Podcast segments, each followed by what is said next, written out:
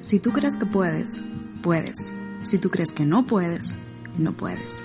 Tanto si piensas una cosa como la otra, estás en lo cierto. ¿Alguna vez has escuchado o leído esta frase? Henry Ford no estuvo alejado de la realidad cuando la dijo, mucho menos de la Biblia. En Proverbios 23.7 podemos ver, pues como piensa el hombre dentro de sí, así es él.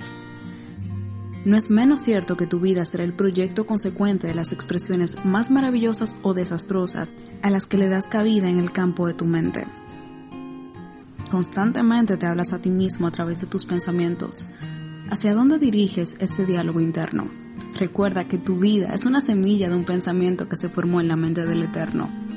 Háblale a tu mente de fe, de amor, de bondad, de dulzura, de paz. Y espero que hoy Jesús sea tu pensamiento más profundo.